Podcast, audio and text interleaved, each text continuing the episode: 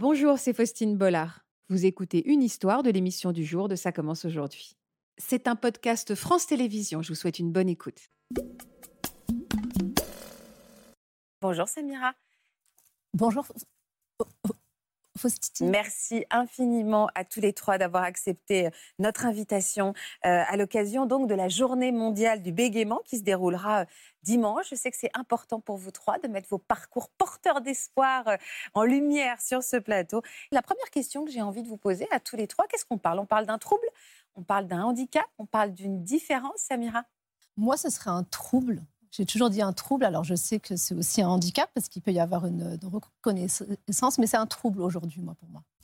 Samira, vous réagissez comment au parcours de ces deux jeunes hommes que vous regardez avec beaucoup de douceur? Ouais, parce que je découvre un petit peu plus l'histoire de, de, Vito, que je connais que des réseaux et je euh, j'avais pas suivi tout ça. Enfin, tu m'avais dit déjà qu'il y avait beaucoup d'émotions qui allaient arriver, donc. Euh, euh, bah, écoute, moi, je suis hyper admirative de, de ce qu'ils font déjà, parce que j'aurais pas pu le faire à leur âge, en fait. Très clairement, quand je connais mon histoire et que je vois la leur, à, à 20 ans, je parlais pas de mon bégaiement, fallait, fallait parler de tout sauf du bégaiement. Et, euh, et quand je vois que toi, tu n'en as jamais souffert, bah, je ne sais pas comment on peut ne pas en souffrir quand on est enfant, pour l'avoir connu. Donc voilà, je suis admirative de ce qu'ils ont fait. Parce que vous, vous êtes né avec ce bégaiement.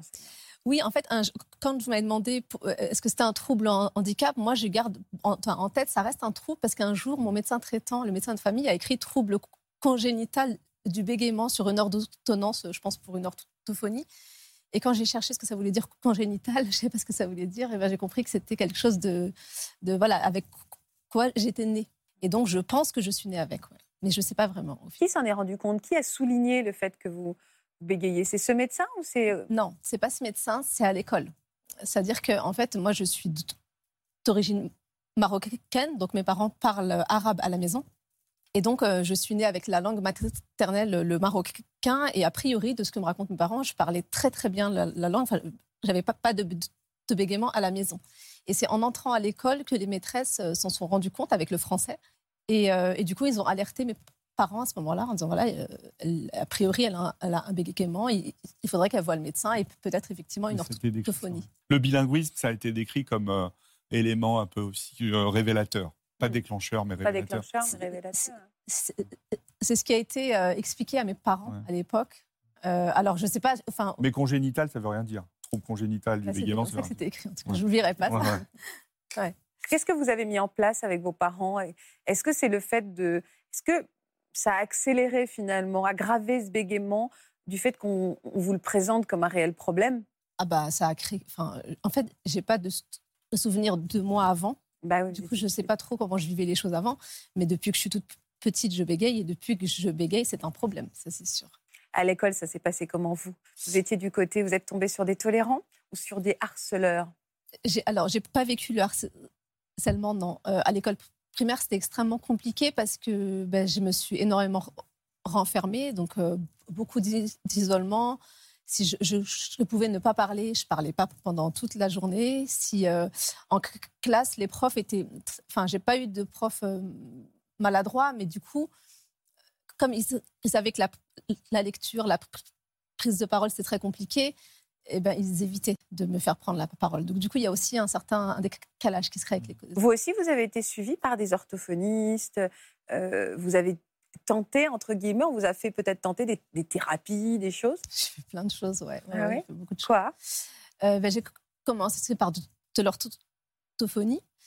Euh, mais c'était il, y a, voilà, il y a déjà plus de 30 ans. Ce pas les mêmes techniques qu'il y, a aujourd'hui. Et j'ai pas du tout progressé avec l'orthophonie alors qu'on nous, a nous avait présenté ça à, l'époque comme ce qui allait nous, me soigner du bégaiement. Et en fait, non, j'ai pas du tout progressé. Donc, euh, au bout de quelques années, l'orthophonie a proposé à mes parents de passer à autre chose et d'explorer la piste euh, du trauma. Et donc, j'ai fait une psychanalyse pendant euh, plus de 11 ans, je crois. Ça a duré longtemps, mais voilà. Et donc, il n'y a pas de cause traumatique dans, le, dans mon bégaiement à moi. Et puis, du coup, j'ai fait aussi des. Euh, un peu plus tard, euh, j'ai tenté des, stages. Euh, il y a eu une période comme ça où il y avait pas mal de types de stages qui étaient proposés par des, associations qui, qui promettait de guérir du bégaiement en huit jours. Ah, vous avez fait ce genre de. ça.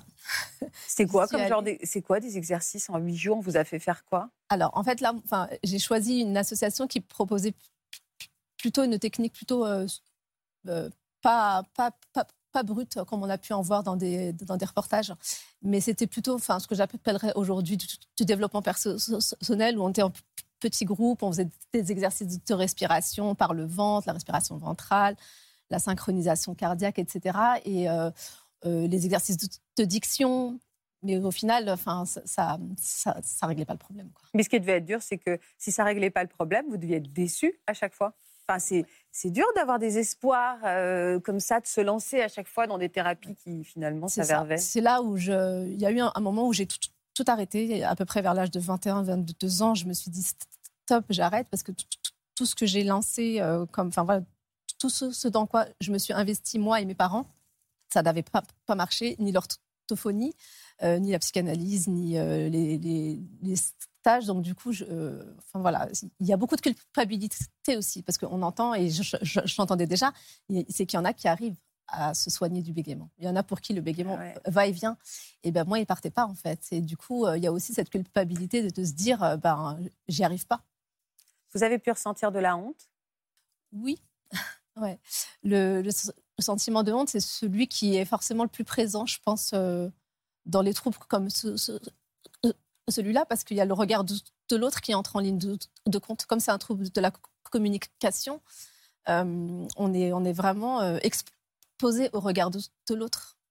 c'est, compliqué dans un entretien d'embauche. euh, euh, comment on fait vous, l'avez ex- vous faites quoi dans la vie Alors, je suis, alors, je fais beaucoup de choses en ce moment. Je suis assistante euh, so- sociale de- Mhm. depuis, depuis 17 ans. Et euh, depuis pas longtemps, je me suis reconvertie au coaching professionnel et à, la- et à la formation. Et au tout début, dans, dans vos premiers entretiens professionnels, qu'est-ce que vous, quelle partie vous preniez d'en parler, de faire comme si Pas tout de suite, non. Al- Alors, c'était à l'âge à peu près de la vingtaine, donc l'âge où j'avais plus envie qu'on m'en parle, j'avais plus envie de le gérer. Je, je- je cherchais à le masquer au maximum. Et du coup, non, je n'en parlais pas, mais effectivement, ça, ça génère des, euh, une anxiété. C'était énorme, un manque de confiance en soi euh, grandissant. Ah ouais, Enfin, en fait, c'est ça. Ce qui est compliqué avec le bégaiement, c'est, enfin, ce qu'on peut a- a- avoir en tête, c'est cette image de, de l'iceberg, en fait. C'est que les gens ne voient que les mimiques, les tensions, les trous, enfin les, blocages, alors que nous, ce qu'on ressent intérieurement, c'est beaucoup plus important Ouais, ouais, je et beaucoup plus euh, problématique. Est-ce qu'il y avait des gens dans votre famille qui avaient déjà souffert de bégaiement? Avant moi, non. Enfin, en tout cas, on n'a pas trouvé avant moi. euh, enfin, avant Oui, moi, on n'a pas trouvé. et, par- et vous avez des enfants? Oui. Et est-ce qu'ils souffrent de bégaiement? L'un de mes fils, euh, oui, a un trouble de bégaiement. Donc c'est héréditaire? Il y a une part héréditaire, ouais, il y a 30 à 60 de cas, Ah ouais avec plus d'hommes que de femmes. Et il y a aussi Ah, je ne des, savais pas du tout. et il y a On des mutations euh, en fait sur certains chromosomes en fait. Et donc quand on a des, vous voyez, il y a, il y a des petites, enfin pas, pas dire des anomalies, mais les chromosomes ne sont pas identiques. Vous voyez les chromosomes Mmh, ne sont pas identiques et donc euh, euh, si on a cette petite mutation, ben on aura ce petit trouble. D'où cette culpabilité dont vous me parlez. Ouais. Comment ils s'appellent vos enfants? Jihad, le petit, et, et Ali, le grand. Ils ont des jolis prénoms. Merci. Et vous, vos enfants, vous vous êtes posé la question? Ah oui, très Ah ouais? Ah oui, oui, oui. C'était évident qu'il fallait que je, je choisisse des prénoms alors qu'ils me plaisent à moi et, et mon mari, mais que je puisse prononcer sans, aucun blo- blocage et quelle que so- soit l'émotion. Parce que c'est ça surtout, c'est-à-dire que Ouais, oui, oui, quelle que soit l'émotion, de pouvoir contrôler. Ouais. Est-ce qu'il n'y a pas une histoire de mimétisme aussi quand c'est un enfant qui, en- qui grandit avec une maman qui bégait Euh, Parfois, euh, euh, je, je fais partie des gens qui, qui, euh, adoptent des accents quand j'entends des gens beaucoup Mm. parler avec un accent. Il n'y a pas aussi, bah, je, je prends finalement la même mélodie de parole que Non. ma mère? Non, non, c'est quand ça se reproduit dans la famille, c'est vraiment parce qu'il y a des y a un facteurs facteur génétiques, hein, comme, ouais. euh, comme disait euh, le docteur. Euh, et euh, après, c'est pas automatique, c'est-à-dire que bah, d'ailleurs, euh, vous disiez que vous en avez qu'un sur les deux, euh, mais on a de beaucoup plus grosses probabilités d'avoir un enfant qui bégaye quand il y a un parent qui bégaye. Euh, et puis, euh, par contre, euh, il y a aussi plus de probabilités, on disait quand c'est un garçon, c'est à peu Ouais. près euh, 3 à 4 pour une fille. hein. Ah oui? Ouais, donc il y a une grosse, grosse différence. Comment il vit, lui? Il a quel âge, votre Djihad Euh, il a 11 ans. Comment il vit son bégaiement? Ah, il est au collège? Ouais, il est rentré là, au collège. Oh, Ouais. C'est une grande étape pour les mamans, non? Et pour les enfants aussi. Mais là, je pense à la maman. Merci. Comment il le vit au collège? Euh, bien écoutez, euh, à ma grande surprise, il le vit bien mieux que moi. Alors bien mieux que moi en tant que maman et bien mieux que moi à son âge. Donc euh, vraiment, je... c'est pour ça que je suis admirative et en même temps, je me dis que c'est bien, les, ch- les choses évoluent en fait. Je, le, je, je le, je- le ressens avec la manière dont lui en parle. Euh, vraiment, il, il- alors effectivement, il y a plein de moments où il a exprimé que ça, ça le dérangeait. Donc on a mis en place euh, le suivi orthophonique, etc. Mais il est en capacité de te dire, bah là, je- j'en ai plus, plus besoin.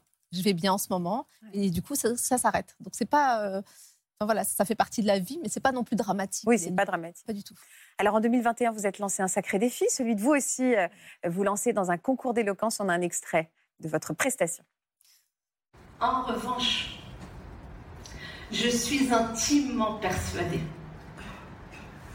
que demain, agir avec, mes vulnérabilités, transformer ces fa- faiblesses en sabre laser et faire de ce handicap une arme de construction massive fera de moi une super héroïne dans le regard des enfants. Bien, vous avez remporté ce concours et bien sûr, vous êtes une super héroïne. On sent de la fierté quand vous voyez ces images. hein. Ouais, ouais, ouais, je suis très fière parce que euh, je, je m'attendais pas du tout à ça en fait. Je, je- je me suis inscrite à ce concours euh, vraiment, mais pa- par hasard. Je me rappelle pas du tout. Je me suis inscrite trois semaines avant. Enfin, j'étais pas du tout préparée. J'ai entendu parler de ça sur internet. Je vais envoyer un mail. euh, C'est entre nous. C'est, il se passera pas plus que ça. Je vais bégayer avec des, des gens qui, qui bégayent et puis c'est tout. Ouais, c'est, c'est- c'est- c'est vraiment. Je suis partie avec aucune a- attente particulière et en fait, ça a transformé euh, énormément de choses en moi et dans ma vie. Qu'est-ce que vous auriez envie de dire avant qu'on termine aux- à ces jeunes qui nous regardent aujourd'hui et qui vont se dire, mais en fait, euh, je suis comme lui, je suis comme elle Ouais, moi, je, je leur dis- je dirais qu'il n'y a pas que le bégaiement dans leur vie et qu'il faut abso- absolument qu'ils expriment tout ce qu'ils ont à exprimer parce qu'on les attend. Voilà, j'espère que ce podcast de Ça commence aujourd'hui vous a plu. Si c'est le cas, n'hésitez pas à vous abonner. Vous pouvez également retrouver l'intégralité de nos émissions sur France.tv.